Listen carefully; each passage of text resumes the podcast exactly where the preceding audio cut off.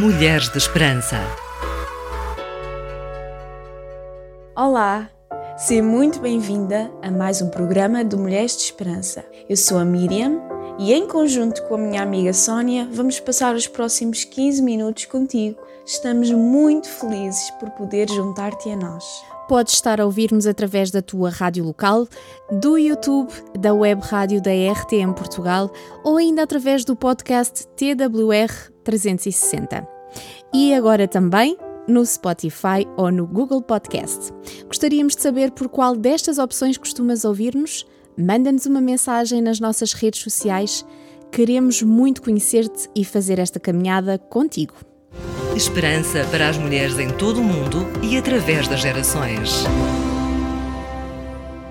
No programa anterior, abordámos o primeiro episódio da nossa série Ser Solteira no Século XXI e desmistificámos este tema abordando algumas passagens da Bíblia. Hoje vamos continuar a trazer ao de cima este preconceito que muitas têm sobre o ser solteira e ainda vamos dar algumas dicas especiais de como abraçar a solteirice nesta época da vida sem ressentimento e sem pesar. A primeira vantagem para te ajudar a abraçar a solteirice é esta: és completa somente em Cristo. Na Bíblia temos passagens que parecem exaltar o casamento e outras que parecem que ser solteiro é que é o melhor do mundo. A Bíblia não é paradoxal. O que Deus quer transmitir é que ser casado e não ser casado são boas condições para se estar. Exatamente, Sónia. O célebre escritor e pastor Tim Keller diz o seguinte: Não devemos ficar nem exageradamente jubilosos por nos casarmos, nem excessivamente desapontados por não sermos assim, porque Cristo é o único cônjuge que pode verdadeiramente nos preencher e a família de Deus a única família que realmente nos vai abraçar e satisfazer. Ter pessoas na nossa vida pode nos trazer muita felicidade, mas a verdadeira alegria não está no cônjuge, ou nos amigos, ou no emprego ou na família, mas somente e plenamente em Jesus. Tens toda a razão, Miriam. Acreditar que o futuro cônjuge ou qualquer outra pessoa vai resolver todos os teus problemas, tentações e inseguranças é um erro grave. Só Deus pode restaurar, preencher e capacitar. Ser solteiro não tem nada de mal. Aos olhos de Deus, é em Cristo que somos completos, como está escrito em Colossenses 2:10. E nele temos a plena alegria, como diz em João 15:11. RTM Mulheres de Esperança. Siga-nos no Facebook e Instagram. Hoje estamos a falar sobre como abraçar a solteirice e a mencionar as coisas boas que o ser solteira traz na vida daquelas que não estão comprometidas e se sentem pressionadas a casar. A segunda grande dica que te ajudará a aceitar o teu estado é pensar que ser solteira é um presente de Deus. Na primeira carta aos Coríntios, no capítulo 7, Paulo aborda a questão do casamento e do permanecer solteiro, como já referimos no programa anterior. No versículo 7, Paulo fala sobre o dom, mas o que ele quer dizer com isto? Vaughan Roberts explica que quando Paulo fala da condição de solteiro como um dom, ele não está a falar sobre uma habilidade particular que algumas pessoas têm de serem solteiras contentes. Ele está a falar mais sobre o estado de solteiro. Enquanto alguém o tiver, é um presente de Deus, assim como o casamento será um presente de Deus se o receber. Deste modo, quer sejamos solteiros ou casados, ou em ambos os casos, a nossa situação de vida é um presente da graça de Deus para nós.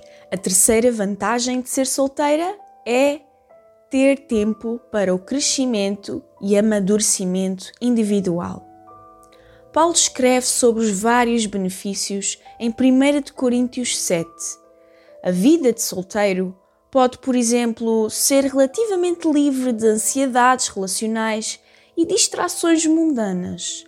O tempo de ser solteiro tem o potencial de ser um período único de devoção, de serviço, de foco nos sonhos e objetivos, de crescimento e de amadurecimento individual. É verdade, Miriam. Uma solteira tem muito mais tempo livre para investir no seu futuro e crescimento pessoal. Há uma frase que gosto muito de uma escritora, a Lisa Bever, que diz: Singleness is not a season of waiting, it's a season of doing, que quer dizer que a estação sazonal de solteira não é um tempo de espera, mas sim um tempo de fazer algo. Solteiras, não parem porque estão sozinhas. Continuem a fazer e, em especial, o que não terão hipótese de fazer quando estiverem noutra estação da vossa vida. A quarta e última vantagem de ser solteira é esta: o tempo de dizer sim. O que achas de vermos algumas verdades para aproveitares o teu tempo em pleno e segundo a vontade de Deus? Mulheres de Esperança. Subscreva o nosso canal no YouTube. O tempo de ser solteira é um tempo de dizer sim às pessoas, a atividades, ao cuidado, a estar presente, a sonhos, a desafios, dizer mais sims e menos desculpas porque a agenda é mais flexível quando só se planeia para uma pessoa. A vida não começa no casamento, já acontece agora. O tempo de solteira também é o tempo de dedicar a Deus, buscar mais a sua vontade e fugir das distrações. Não usar o tempo do estou só para procrastinar, mas deixar Deus trabalhar a seu belo prazer. Uma das áreas que Deus pode querer trabalhar enquanto se é solteira pode ser o altruísmo. Lembrar as necessidades dos outros, dedicar tempo, dinheiro, energia, procurar maneiras de prover para outros. É especialmente o tempo de procurar a nossa identidade, de buscar quem se é individualmente em Cristo. Queremos terminar o nosso programa aqui, mas permanecemos atentas às tuas reações nas redes sociais e continuamos bem perto de ti. Queremos muito saber o que tu achas e sentes quanto a este assunto. Partilha connosco. Entre em contato connosco. Eu e a Sónia temos muito gosto em conhecer-te. Acho que já sabes como acabamos. Encontra esperança hoje. Esperança para as mulheres em todo o mundo e através das gerações.